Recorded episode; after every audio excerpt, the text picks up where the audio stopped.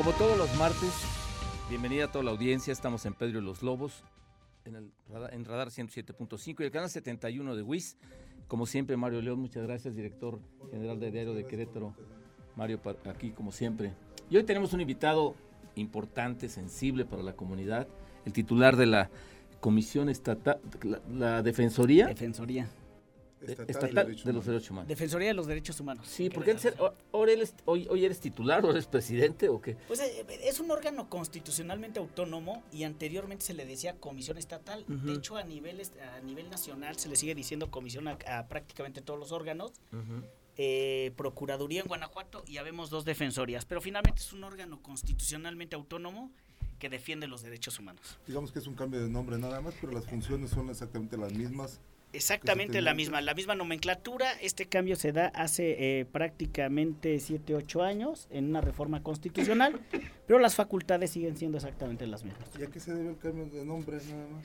Bueno, yo creo que tuvo que ver un poco con, el tema eh, de esta figura a nivel internacional. Por ejemplo, en España se le llama el defensor del pueblo y entiendo yo que fue un poco esa, esa es intención. Una internacional, Efectivamente, pero finalmente lo importante son las facultades. interesante, ¿no? O sea, realmente eres el, realmente eres el defensor, ¿no? Sí, eh, eh, yo incluso yo estoy de acuerdo con el nombre. Creo que el nombre correcto, así como se le denomina en Europa en origen, es el defensor del pueblo. Por lo tanto, defensoría. Pero insisto, eh, nada más eh, hablando de algo muy técnico, desde la Constitución Federal se habla de la existencia de la Defensoría Nacional o del órgano nacional y de los órganos locales, que de ahí deriva la, existencia. La estructura es la misma, o sea, eh, Las digamos facultades. que tú eres el titular, pero tienes consejeros también.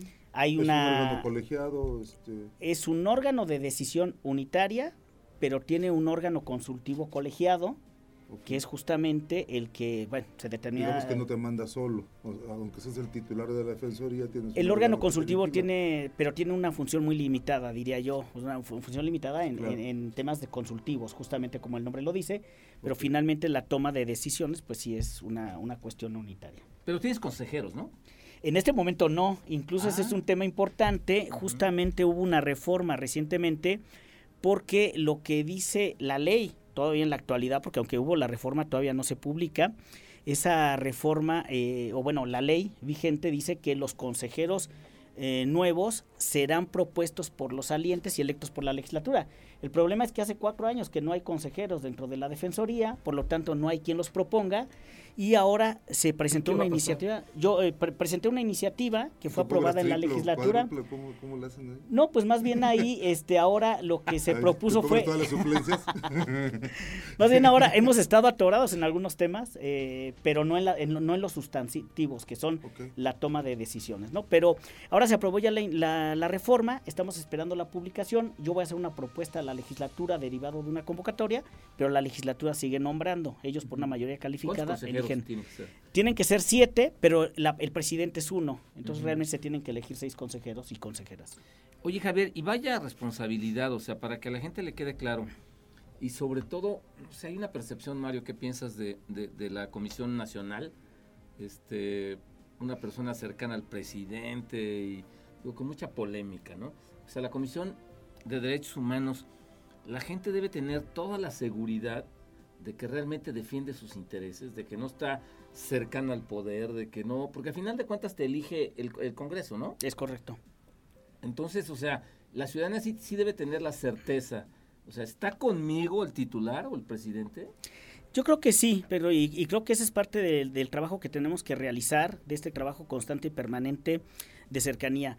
Es efectivamente una, una función sumamente sensible porque no dejas de ser una institución, porque te existes desde la Constitución y te elige evidentemente el Poder Legislativo, pero tú además tienes una función concreta que es la de vigilar el ejercicio de la función pública para que no violente los derechos humanos y salvaguardar y proteger los derechos humanos de todas las personas.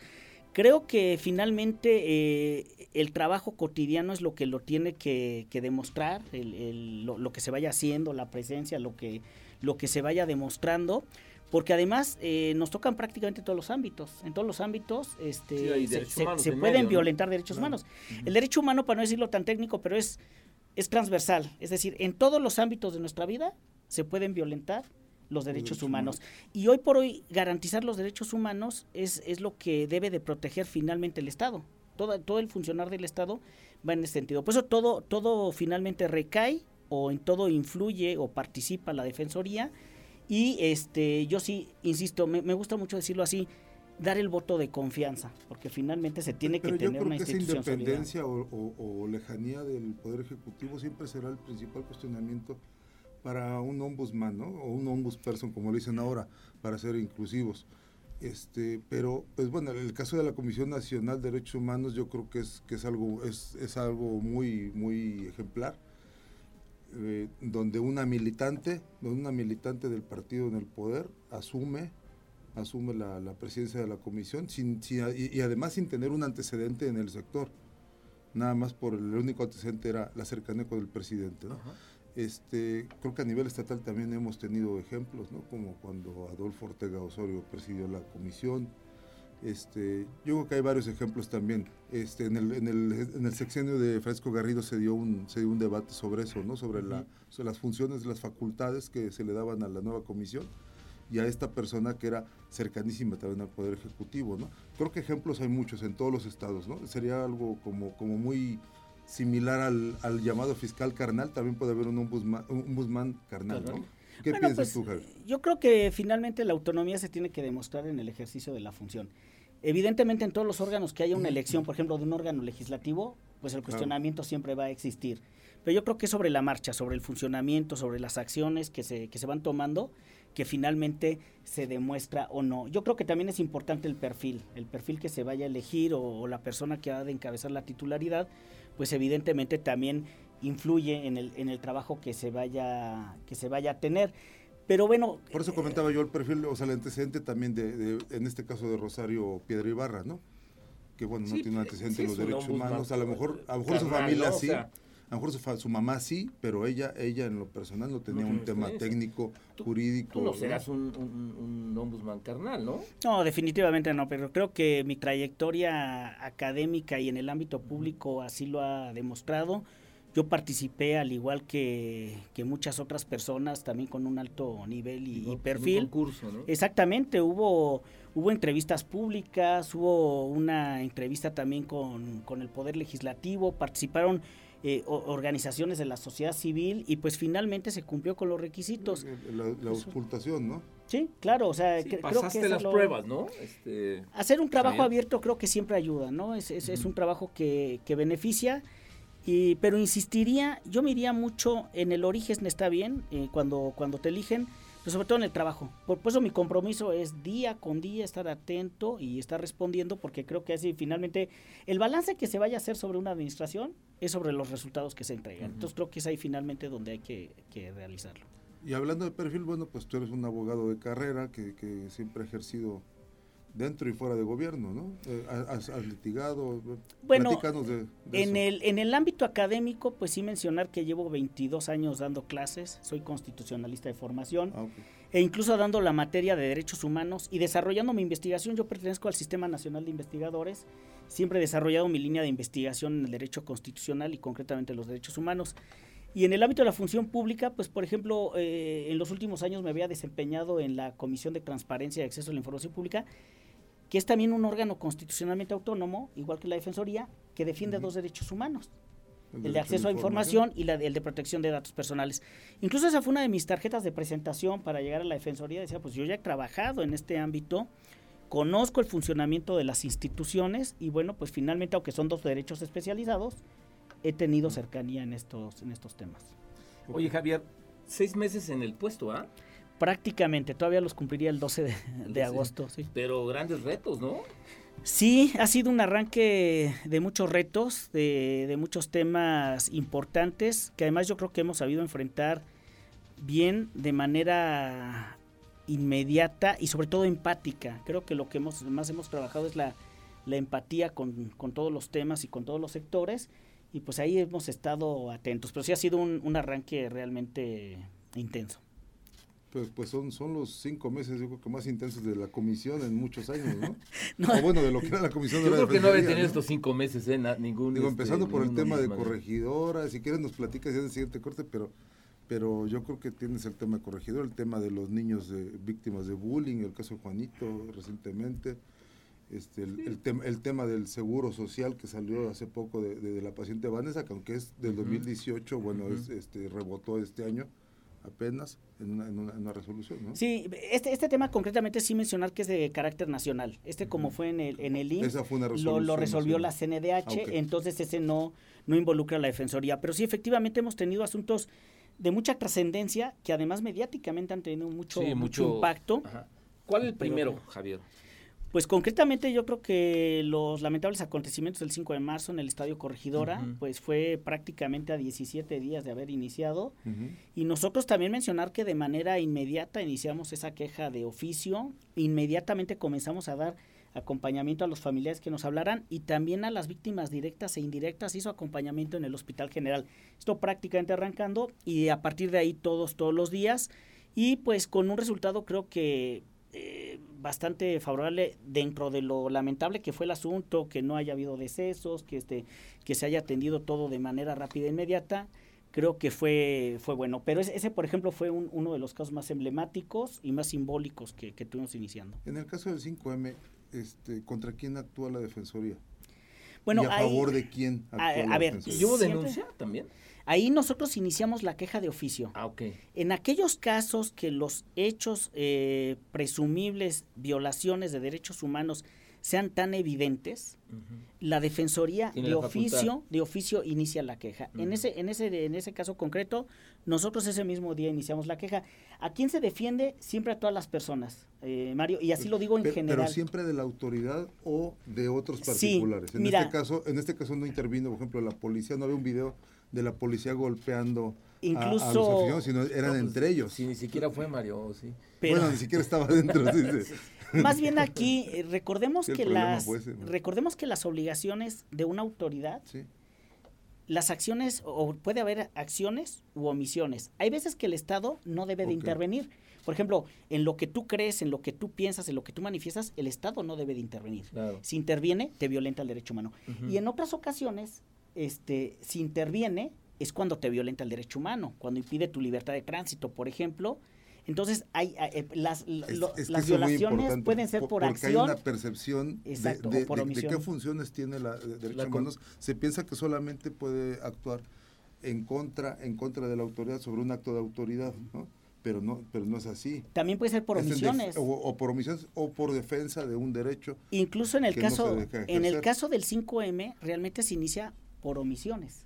Okay por omisiones y concretamente ya se emitió una recomendación, la recomendación se emitió prácticamente a los dos meses y la recomendación fue por omisiones de la Secretaría de Seguridad ¿Pero Pública. Ha sido publicada esa? Sí, se hizo, incluso hicimos conferencia de prensa y se publicitó mucho. A los dos meses prácticamente emitimos una recomendación contra el Secretario de Seguridad Pública Estatal. Y, al poco tiempo dejó contra, el cargo, y contra, bueno, ya días antes habían dejado el cargo pero también contra protección civil municipal y estatal. Ahí el caso fueron omisiones, por ejemplo, ¿no? Ahí cómo se violentó el derecho humano de las personas por omisiones de la autoridad. Oye Javier, pero ¿dónde, dónde, hasta dónde este, pesa una recomendación de la Defensoría? Por ejemplo, las hoy de la, de la, del, del cuate de la de Protección Civil Municipal. Pues sigue en su puesto. Mira, esa es una pregunta muy importante, pero yo te interrumpo rápido porque la fortaleza de las defensorías de derechos humanos tiene que estar mucho en el titular o en la función que hace porque no tienen una función vinculatoria. Es decir, la defensoría, que luego es una confusión muy generalizada. Luego hay veces que, que la gente exige de nosotros cosas que no podemos hacer. Sí, eso me refiero hace rato. Por ejemplo, eh, si quieres algo, también pasamos al tema de la ley del, del agua, ¿no? La llamada ley del agua.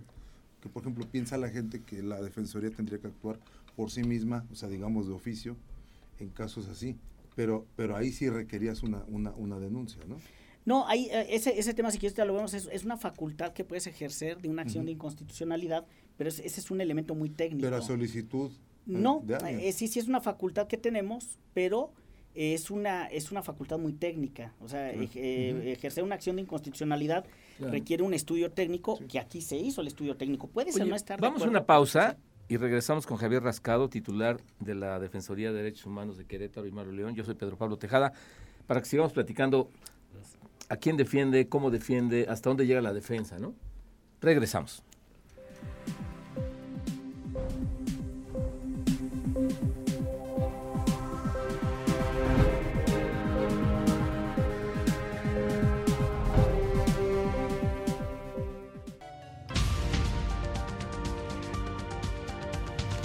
Regresamos a Pedro y los Lobos. Estamos con Javier Rascado, presidente de la Defensoría de los Derechos Humanos de Querétaro. Mario León, director de El Diario de Querétaro, por Radar 107.5, el canal 71 de WIS.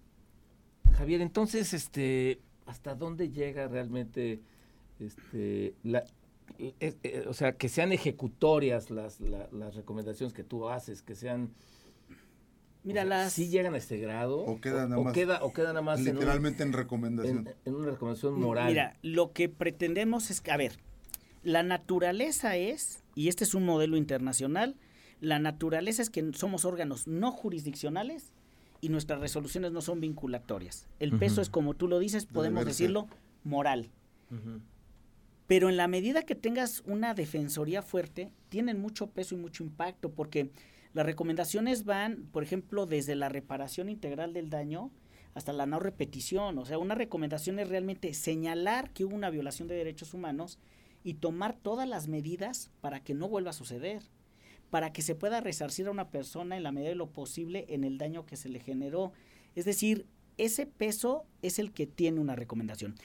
¿Puede, puede darse el caso que no se cumpla? Sí, puede darse, y creo que es una de las funciones importantes. Yo lo propuse cuando hacía la, propuesta o la presentación de mi propuesta de la legislatura.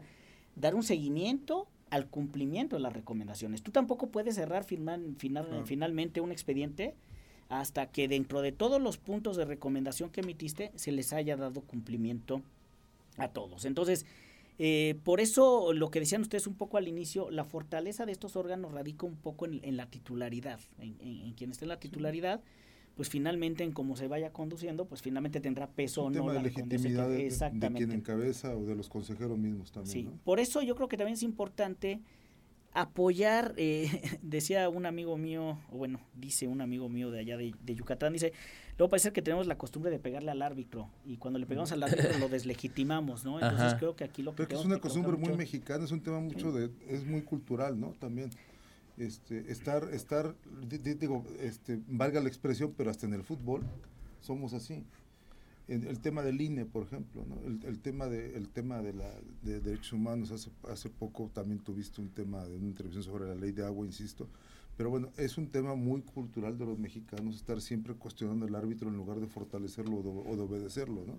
En este caso tú eres un árbitro, digamos, de tipo moral, Sí. Ante, ante las autoridades. Claro, y un árbitro que además tiene un reconocimiento institucional. No, no, no olvidemos que existimos desde la Constitución Federal y la Constitución local y somos finalmente un órgano Autónomo. institucional que tiene esta autonomía. Entonces, en la medida en la que también se vaya fortaleciendo el reconocimiento, creo que en esa medida, pues nuestro trabajo eh, tendrá un mayor, un mayor impacto, ¿no? Por eso, si aquí es un poco una de las funciones que yo pretendo realizar es, ser un puente. Finalmente, a ver, defendemos a las personas, lo decía Pedro, ¿a, quién defienden? Defendemos a las personas, pero por otra parte, tu institución, yo te tengo que ayudar a que no violentes en el ejercicio de tus funciones los derechos humanos, por eso está la promoción y difusión, y cuando los violentes, se hará el señalamiento y también se hará la propuesta o la recomendación de cómo no se vuelva a repetir o de cómo se puede resarcir. Oye, háblanos del seguimiento. O sea, tú, o sea, afectado, queja, investigación, recomendación, ¿no? Más o menos el camino. Sí, lo haría. Y, eh, luego este tú tú fijas este 10 puntos que decías, por ejemplo, el 5M, ¿no? Ahí se fija una ¿Y tiene una fecha cada punto? Bueno, bueno, no se establecen eh, fechas concretas, más bien este se van estableciendo los puntos de recomendación que deben de existir. Aquí yo hablaría de un este tiempo razonable en la medida de lo que se recomienda y en ese sentido, pues tú, eh, la autoridad te tiene que ir dando puntualmente informe de si cumple o no las recomendaciones que se emiten. También el particular o la persona que fue afectada puede decir si se, si se siente satisfecha o no, con, el cumplimiento. exactamente, con el cumplimiento. Y este el seguimiento consiste justamente en eso. A ver, autoridad se emitieron seis puntos recomendatorios, por poner un ejemplo, ya se cumplieron efectivamente cinco, pero tenemos uno pendiente, ¿no? Entonces, ese es el, seguimiento que tenemos que realizar. Uno de los temas que tenemos en, la, en, una Defensoría de Derechos Humanos es que como es un órgano no jurisdiccional, no tenemos un procedimiento propiamente delimitado, como por ejemplo pudiera ser en un en un procedimiento jurisdiccional civil, penal, que hay plazos, fechas, límites. Exactamente, aquí te establecen una serie de plazos, pero por ejemplo, no necesariamente este, hay algo que rigurosamente te lo vaya marcando. Entonces, ahí, viene mucho el criterio eh, de en qué momento se considera lo razonable para dar Pues es doblemente difícil entonces la chamba ¿no? del defensor porque pues digamos que es, es puramente moral, es, es, ser el árbitro, obligar a la gente a portarse bien, eh, digamos, pero sin, sin dientes, ¿no? Sin dientes, este... Pero ¿qué pasa? Legales, digamos. Como dice Mario, o sea, más que de, de legitimidad. Tú recomiendas y pones en, y pones contra la pared un entredicho a cierta autoridad o cierta actuación de una, autoridad, ¿no?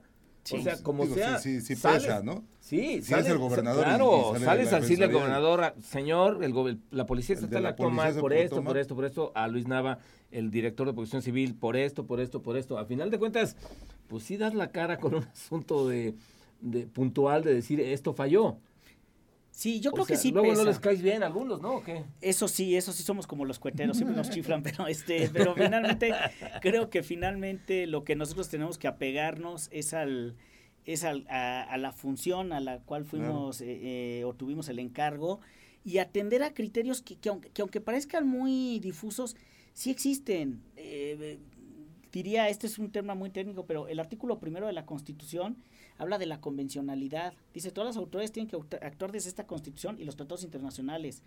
Y nosotros de verdad que, vemos las resoluciones de, la Corte Interamericana de Derechos Humanos, de los tratados que existen, de lo que diga, de lo que diga la Constitución, de lo que diga la Suprema Corte, y todo eso finalmente se ve en nuestras investigaciones y finalmente en nuestras resoluciones, es decir, en las recomendaciones o en todos los actos que emitimos resolución, por ejemplo, en el dictamen técnico del agua, ¿por qué no procede la acción de inconstitucionalidad?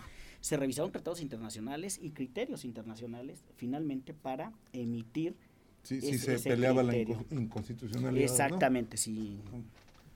Puramente técnico. Oye, en el asunto del agua, que manifestación, etcétera, este. ¿No, no, ¿No te pareció que te, te fueron a manifestar a, la, a tu oficina? Sí, hubo expresiones. Gilberto Herrera, encabezados por Gilberto Herrera, ¿no? Bueno, nosotros realmente ahí recibimos a grupos de la sociedad civil organizada, concretamente ambientalistas. Pero sabemos que detrás, digo, no, no es tu, te lo digo yo como periodista y no sé Mario que diga, pero yo, sin duda estaba Gilberto Herrera atrás de eso. Pero bueno, eso, eso no es un asunto a discutir contigo, ¿ah? No, nosotros realmente recibimos a las, a, a las personas de la sociedad civil organizada, concretamente a las y a los ambientalistas, lo recibimos, este, hablamos con prácticamente todos los que nos pidieron espacio, se escucharon sus propuestas, sus puntos de vista, se les dio también el, punto de vista nuestro. Nosotros en ese caso también mantuvimos una cercanía constante con la Comisión Nacional de los Derechos Humanos, incluso se acordó, como ellos lo dijeron en un comunicado oficial, que íbamos a emitir una resolución conjunta en cualquier sentido, que procedía o que no procedía, pero este finalmente nosotros siempre estuvimos de puertas abiertas y atentos a todos los... Es que yo creo que habría que dar también el contexto, ¿no? Que, que, que bueno, este grupo que estaba en contra de la llamada ley del agua, que fue aprobada por el Congreso Estatal, aspiraba o solicitaba que la, que la Defensoría Estatal tomara como propia una, un alegato de inconstitucionalidad para echar abajo esa ley al mismo tiempo también lo pidieron en la Comisión Nacional de Derechos Humanos. ¿Es, correcto? Sí. Es correcto. y yo agregaría nada más que en términos de la Constitución Federal, quien también tiene facultad para promover la acción de inconstitucionalidad es la Presidencia de la República. Es la Presidencia de la República por medio de la Consejería Jurídica, que tampoco la promovió. Que no la promovió. A final de cuentas no les resultó en aquí ni allá, ¿verdad? Lo que estaba pidiendo la gente era que, que la Defensoría y la Comisión Nacional hicieron como propio alegato para que fueran ante la Suprema Corte y alegar, alegaran la inconstitucional de las leyes. ¿Es correcto? Sí, efectivamente. Y, entonces a, nivel estatal la Defensoría determinó que no, no tomaba como propio ese alegato por, un, por una determinación técnica que ya, ya nos platicarás, ¿no? Y después la Comisión Nacional, que está encabezada por una muy cuatroteísta, Rosario Piedra Ibarra, también dice lo mismo estos grupos esperaban que dijera lo contrario. claro, que políticamente el golpe fue para Gilberto según una interpretación de los analistas. No, vamos a una pausa, ¿qué les parece? Estamos con Javier Rascado y Mario León en Pedro y los Lobos. Regresamos.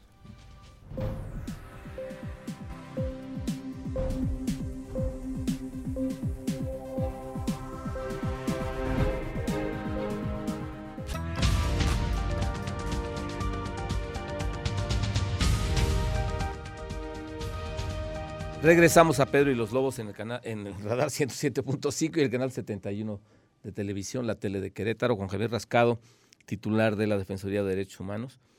Mario, tienes una pregunta.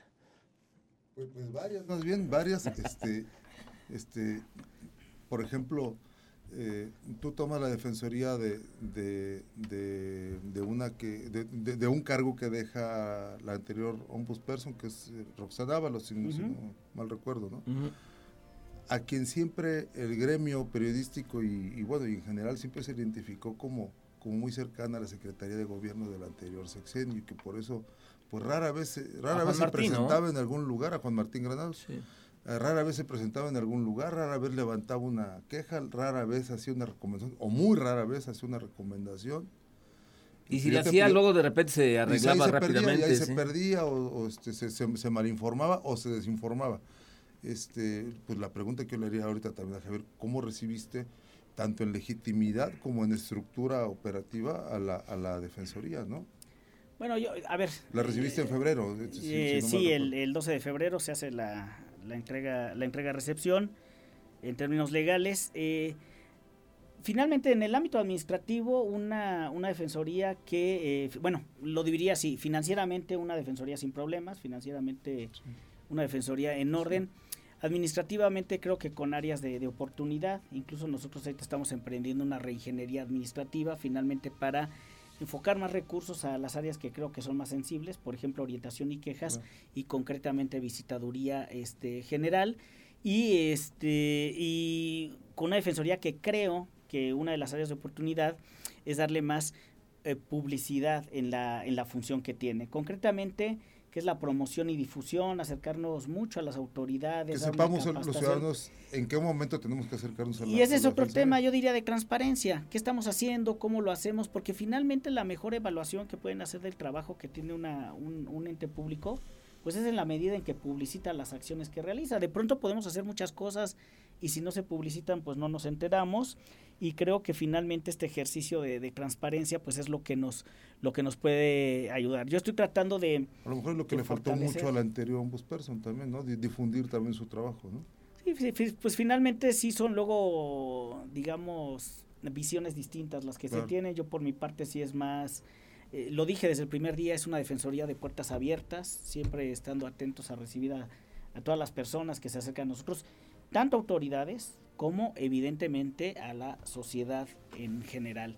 Y siempre mantener este contacto. Yo, por ejemplo, agradezco mucho este tipo de, espacios porque finalmente siento que ustedes, los medios, son aliados del trabajo que realizamos porque pues son un, un monitor importante de, de, evaluar lo que se está haciendo. A tu antecesora rara vez la veíamos en una cabina de radio o en un periódico, en una, en una entrevista con, con periodistas, ¿eh? un acercamiento. muy rara vez. Estaba ¿eh? del lado del poder, no creo que la defensa de los ciudadanos. No le hacía falta. Respondía a otros intereses. No, pero, pero, eso, a eso nos referimos que, que este, recuperar, recuperar esa legitimidad precisamente, que creo que es el reto de quien, de quien llegue. Que vaya reto, ¿no, Javier? no nada más de Javier, sino, digamos, la autoridad de esa defensoría es eso, es moral de tus retos.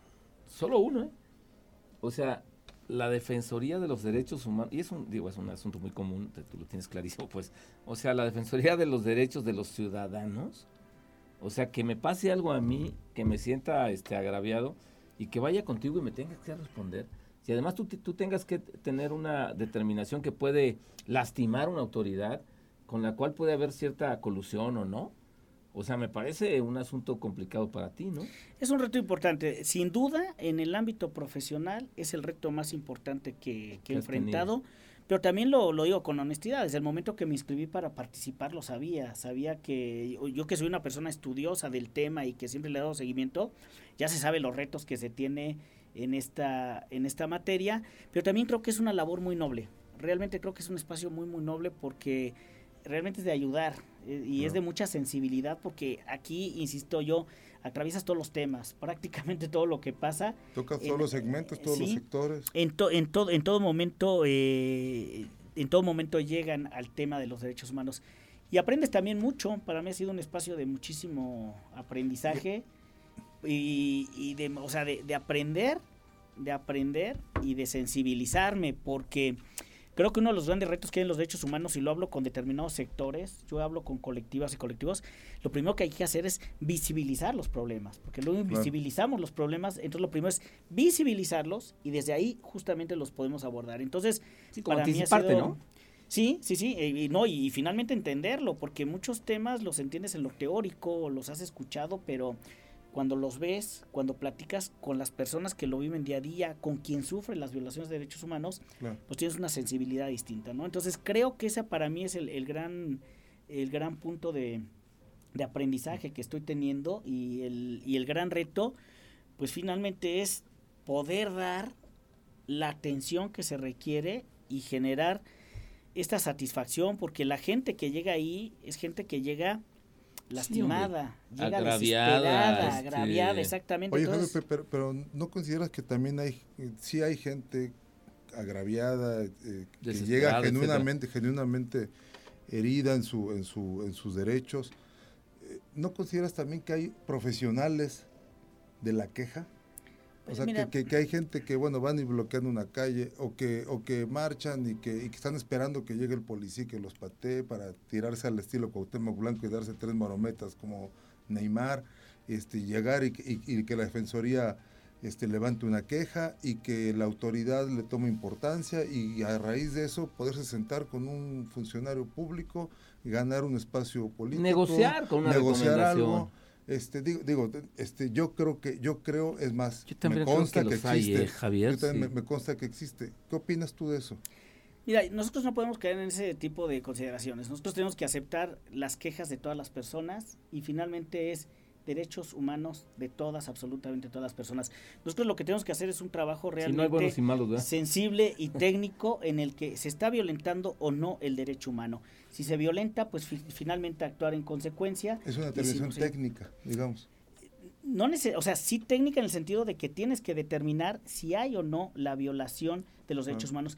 Mira, es muy común que la gente llegue con nosotros y no propiamente llega por una violación de derechos humanos. Pues una de las funciones importantes que tenemos es la de orientación y quejas.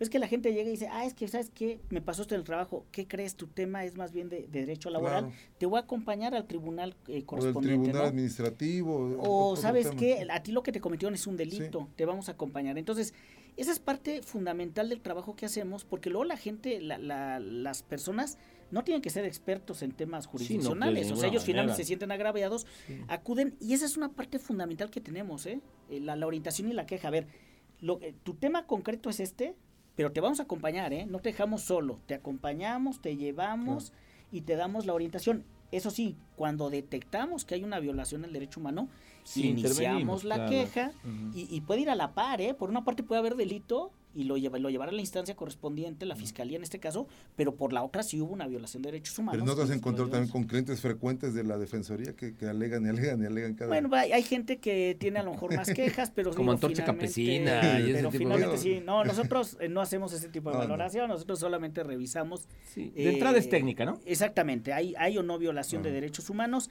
y la atención es exactamente igual para todas las personas. No importando ni partido ni condición, o sea. Nada. Oye, el acompañamiento lo hacen, Javier, me llama la atención. O sea, si no corresponde exactamente a, tu a tus funciones. Sí. O sea, una gente de ahí te acompaña.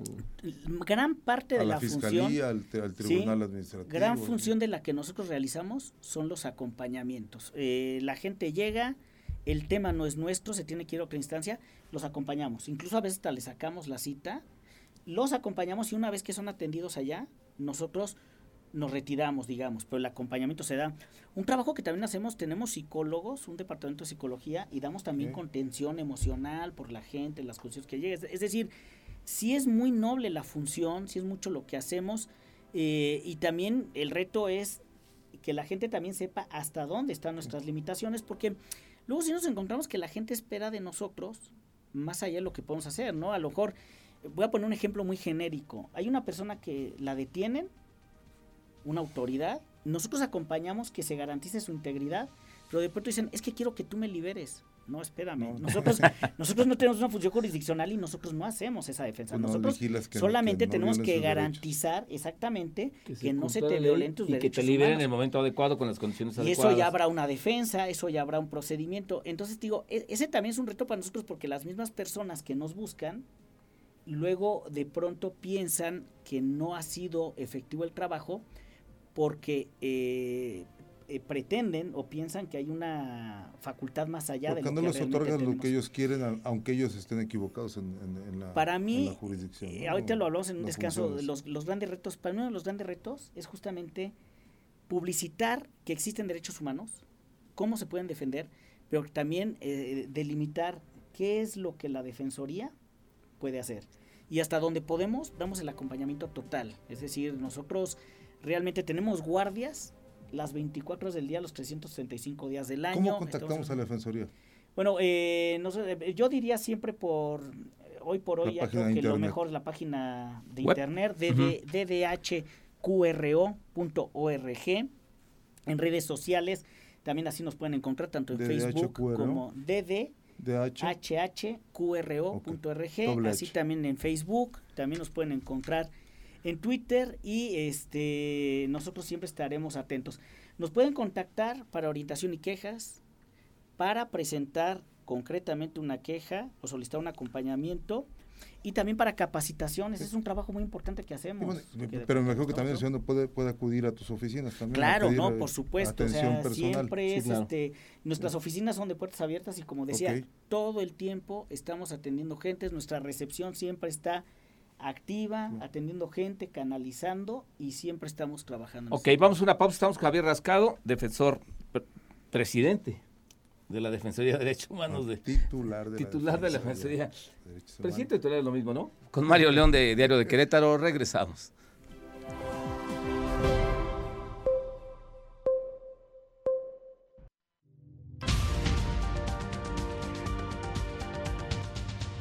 Regresamos a Perio Los Lobos en el 107.5 y el canal 71, la tele de Querétaro. Estamos con Javier Rascado. En el último corte, Javier, titular de la Defensoría de los Derechos Humanos de Querétaro. Oye, ¿y, cuántas quejas se ponen? Eh, ¿Hay una estadística? O sea, ¿cuánta gente acude? Bueno, podemos, podemos decir que al día de hoy, en lo que va del año, 286 quejas se han, este, bueno, entre las que se han presentado y las que hemos iniciado de oficio, pero bueno, finalmente tenemos 200. 286 quejas al día de hoy. Cada una de estas quejas evidentemente conlleva iniciar trabajos de investigación, solicitar informes justificados, o sea, es un trabajo arduo el que ¿Qué tenemos. ¿Qué tiempo se lleva más o menos? Mira, en términos legales eh, se establece que una eh, resolución se tiene que emitir dentro de seis meses. Se puede dar una ampliación cuando la investigación por la complejidad así lo requiera y este y evidentemente en algunos casos muy evidentes como lo del 5M, lo del Estado de Corregidora, pues emitió con antelación, prácticamente a los dos meses estaba emitiendo. ¿Ese es el expediente más robusto que tienes en, lo que llevas en la Defensoría? No diría el más robusto, pero sí de, con un trabajo sumamente muy importante de, de investigación, que además pues con todo el contexto y con todo lo que conlleva este caso, pues eh, finalmente eh, fue, un, fue un arduo trabajo. Pero también aquí cabe señalar, digo, honor a quien honor merece como nosotros también nos vamos apoyando de las investigaciones que se realizan en otras instancias, por ejemplo, en la fiscalía, si se persigue un delito, por ejemplo, en los órganos internos de control, en, en, algún caso concreto, ¿Y toda esa información. ¿Y si hay respuesta? Nos permiten acceder a las carpetas. Entonces, toda esa información, todos esos trabajos de investigación robustecen el nuestro o nos ayudan. Entonces, por ejemplo, en el caso del 5M, como todo el trabajo paralelo fue más o menos avanzando también muy, muy rápido, pues finalmente nos permitió a nosotros o nos puso en condiciones también de poder emitir una resolución.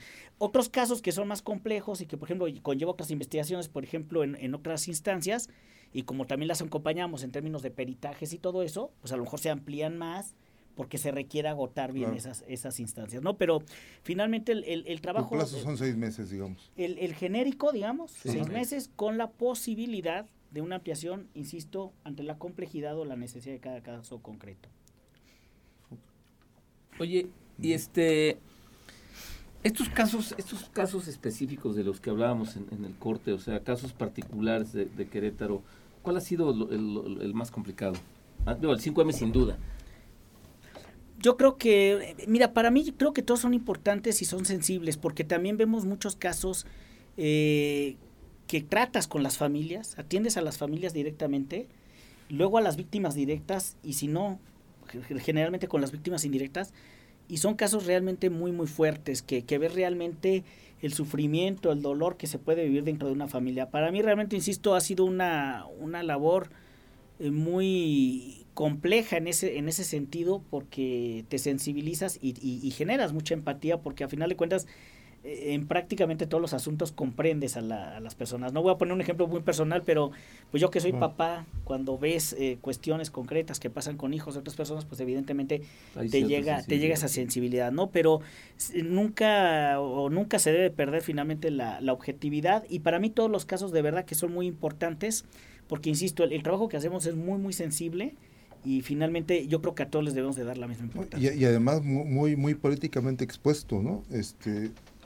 tienes, tienes la relación con el ofendido, pero también, digo, yo sé que no lo vas a decir aquí en el micrófono, pero, pero seguramente recibes presiones también de, de la gente poderosa, de instituciones este, muy, muy, muy conocidas, este, pero al mismo tiempo tienes que atender al ofendido.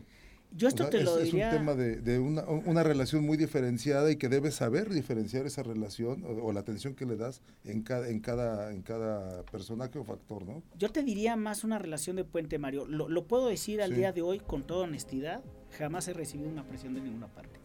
Eso sí, mantengo una comunicación constante y permanente en el ámbito institucional porque yo me reúno con las instituciones, yo platico con las instituciones, porque también de que ellas... no es malo que tengas esa no, relación. claro, ¿no? o sea, digo, nosotros finalmente somos institucional.